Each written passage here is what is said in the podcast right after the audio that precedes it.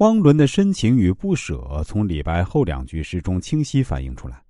那桃花潭水深千尺，还不及汪伦送别的深情。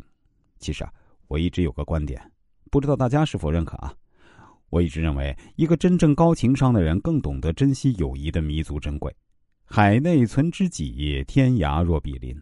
当你去一个陌生的地方求学或者工作时，那里也是来自全国各地的朋友，一样朝气的蓬勃，一样肝胆相照。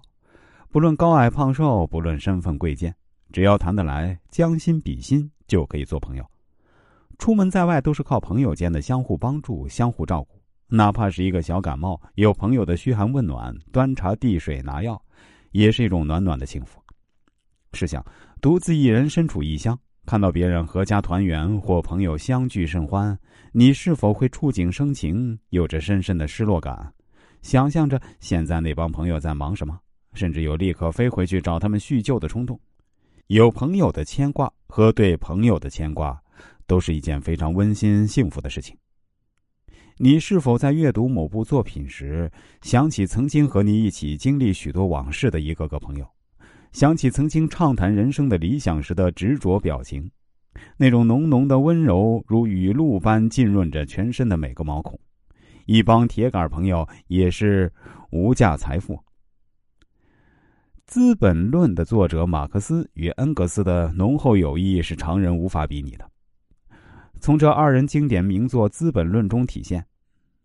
当马克思穷困潦倒被流亡英国伦敦时呢？恩格斯并没有嫌弃这位老朋友，还一直在经济上资助他，每个月资助的钱甚至比自己日常开销还多。但他从来不跟老友计较，二人一起研究政治和科学，相互交流彼此不同的意见。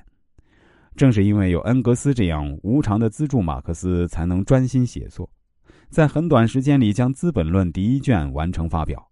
当马克思病逝后，恩格斯延续他创作的历程。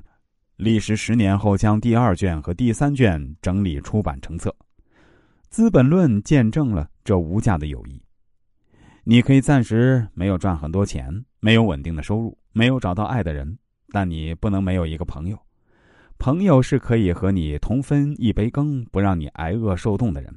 朋友是有好听的歌一起听，有好事大家共同分享的人。真正的朋友是可以无话不谈的。哪怕只是眼神交流，不用去刻意掩饰什么，在凝固的空气中也不会显得尴尬难受。愿友谊天长地久。